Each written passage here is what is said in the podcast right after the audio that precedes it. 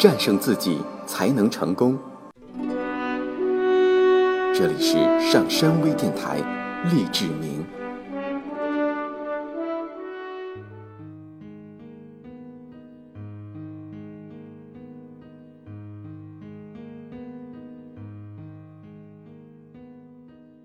说服性演讲的实用技巧，每个演讲者的目标都是获得听众的共鸣与赞同，同时，它也正是说服性演讲制胜的真理。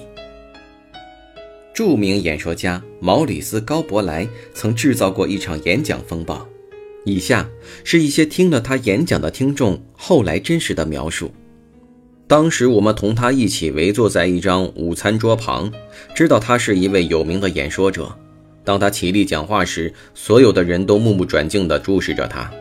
高伯莱首先感谢我们对他的邀请，他说他想谈一件严肃的事，如果打扰了我们，要请我们原谅。他轻身向前，用眼睛牢牢地盯住我们，说：“往你们的四周瞧瞧，彼此互瞧一下。你们可知道，现在坐在这房间里的人有多少将死于癌症？五十五岁以上的人，四人中就有一人。”这是个平常却严酷的事实。面对现实，我们可以想出办法。这个办法就是谋求进步的癌症治疗方法。你们愿意协助并向前进步努力吗？此时，在我们的脑海中，这是除了愿意之外没有第二个答案。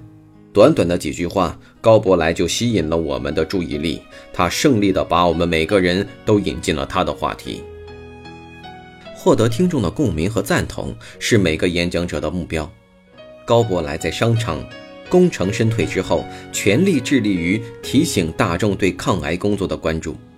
凭借着这些事实和他的个性，他赢取了听众的心，并使人们对他产生一种敬仰的情感，一种甘为关切、甘为所动的意愿，收到了令人信服的效果。那么，演讲者要如何才能使听众信服呢？以下几个建议可以帮助你实现这一点：一、凭着真诚赢得听众。演讲者必须以真诚和魅力来感染听众。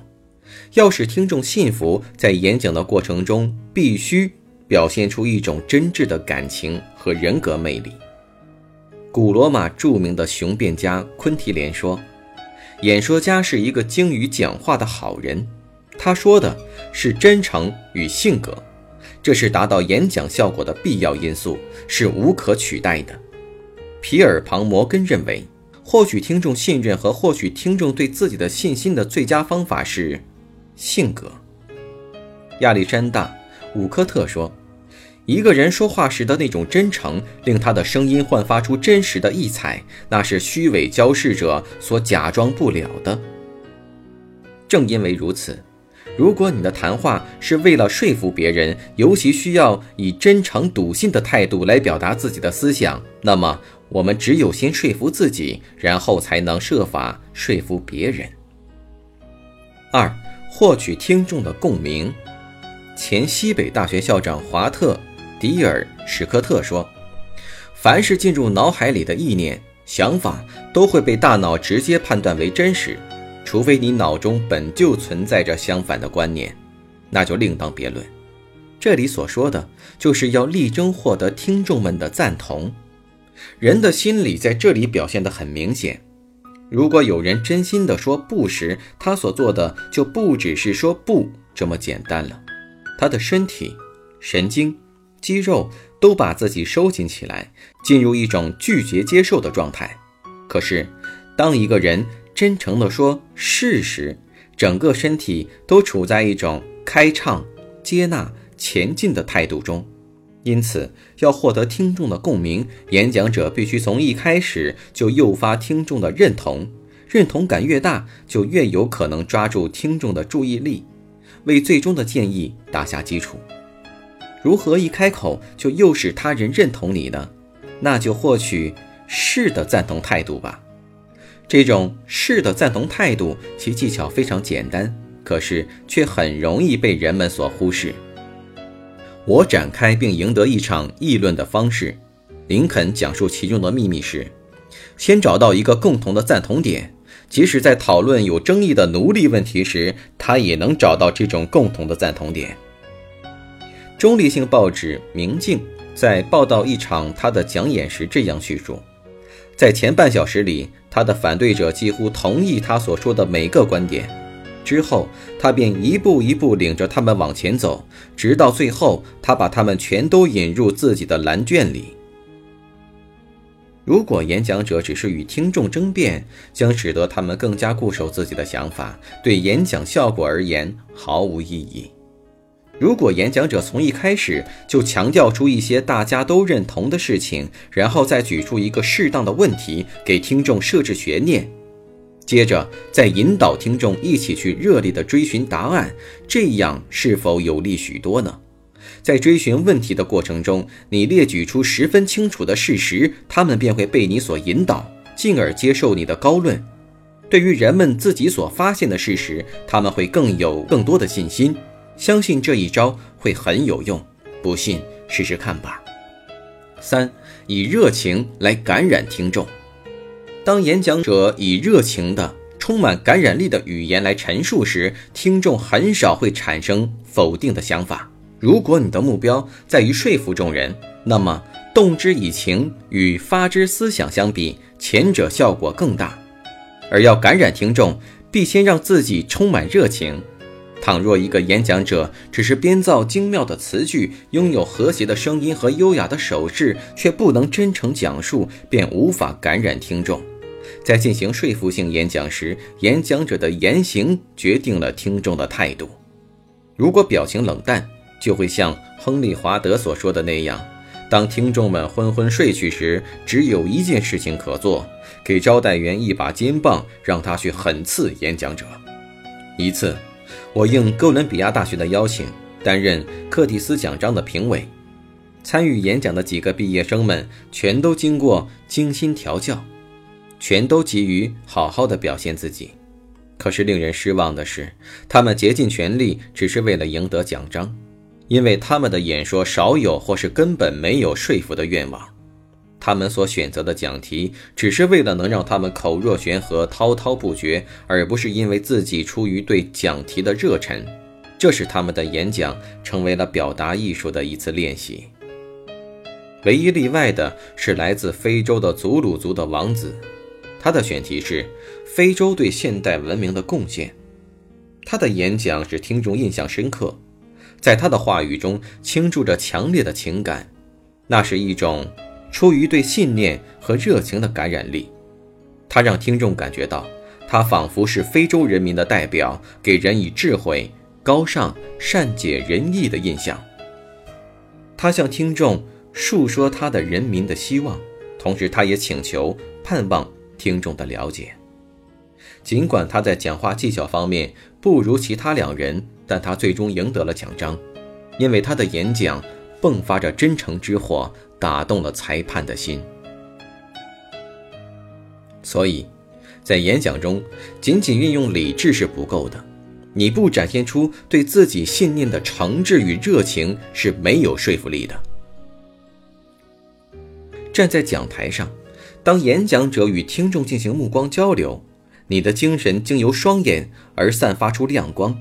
由声音而四面辐射，并经由态度而自我抒情，此时他便与听众产生沟通，使听众信服。四，展示你对听众的尊敬与关爱。诺曼·文生皮尔博士在论及专业喜剧家时这样开场：人类的个性需要关爱，也需要尊敬。人都有一种内在的价值感、重要感和尊严感。伤害了他，你便永远失去了那个人。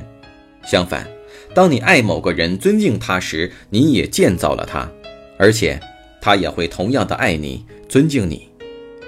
有一次，我和一位陌生的艺人一起上了一个节目，在那一次会面之后，我从报纸上、杂志中得到了他有困难，但我想我明白其中的缘由。那天，当我安静地坐在他旁边时，他忽然问我。不紧张吗？啊，当然会紧张。我答道：“当我在听众面前时，站起之前总不免会有点紧张的。”我尊敬他们，这种责任感会令我感到紧张，难道你不是吗？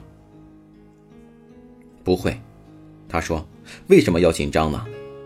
不管你说什么，观众都会照单全收，他们都是有瘾的鸦片鬼。这点我不能赞同，他们是我崇高的裁判，我对他们怀着极大的尊敬。我说，当知道此人声望下跌时，皮尔博士确信。这是由于他采取了一种对听众敌视的态度，而不是满怀诚挚与尊敬所造成的。对于演讲者来说，不论你给予别人的是尊敬还是蔑视，别人都会照价还给你。五，从友善的态度开始。想让听众更容易接受和信服你的演讲，从友善的态度开始，它能为你开启演讲成功之门。某次，一位无神论者向威廉·巴利挑战，想要他证明无神观点主张的错误。巴利平静地拿出表来，打开表盒，说：“假如我对你说，这些小杆、小轮和弹簧是自己转动的，你一定会怀疑我的智商。但如果抬头看看那些星星，它们每一颗都有自己完美而独特的运行轨道，每颗星星都是另一个太阳。”各自领导一个自己的世界，在太空中向前奔走，却没有碰撞、干扰和混乱，一切都安静而有效率、有控制。就这样的现象来说，你相信他们是自己发生的，还是有人造就了他们呢？假如他一开始就持反驳的态度，说没有神，别吹了，你根本不知道自己在说些什么，结果会如何呢？这位无神论者会一怒而起，为自己的意见而战。对人性中基本而易爆的特性——骄傲，最明智的选择是让一个人感觉到骄傲为我们所共有，而不是与他作对。如何来做呢？就像巴利那样，巧妙地向对手展示出他对人心的尊重，使对手感觉到他所建议的与他所相信的某些事情其实是相似的。这样。便会使他易于接受，而不至于拒人于千里之外。避免相反或对立的意念在他脑海中诞生，从而达到我们的演讲效果。现实生活中，许多人缺乏对他人足够的尊重和耐心，他们认为要夺取胜利就要猛攻，而结果却是一场文字之争，谁也说服不了谁，失望而归。但这又能怪谁呢？在进行说服性演讲或与你意见相左的人交谈时，我们的问题在于：若只是想把自己的意念灌进听众心中，只会让听众产生相反和对立的想法。那些善于尊重别人的人，则会受人欢迎，并深刻地影响听众。如果你想要成为一名受欢迎的演讲者，说服那些与你意见相左的人，请记住威尔逊总统的话：如果你对我说，让我们坐下来谈谈吧。倘若彼此意见相左，也让我们有一个充分了解的机会，让我们知道问题出现在哪里，是因为什么理由而产生分歧。这样，我们就会发现彼此之间的距离并不远，分歧甚少，共同点倒是很多。